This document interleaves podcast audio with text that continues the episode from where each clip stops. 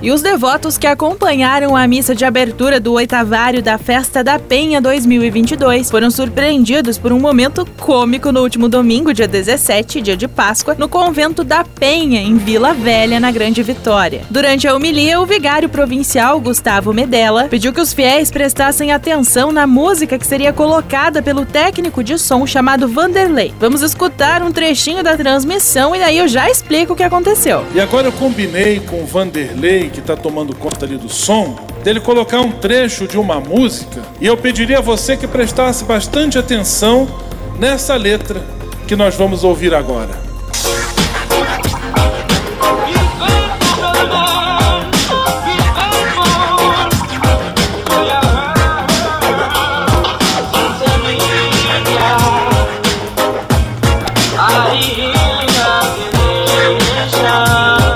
Achou essa música um pouco estranha para ter tocado durante a missa? Pois então, realmente não era essa música. Vanderlei, não era essa música não. Mudou a música aí no repertório, mano.